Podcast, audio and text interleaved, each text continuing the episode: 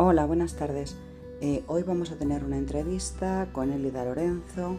Ella es miembro del equipo específico de alteraciones graves de desarrollo en Madrid y habitualmente trabaja con alumnos de trastorno del espectro autista de todas las edades, desde infantil hasta secundaria, siendo su trabajo principalmente desarrollado en centros preferentes, pero no únicamente.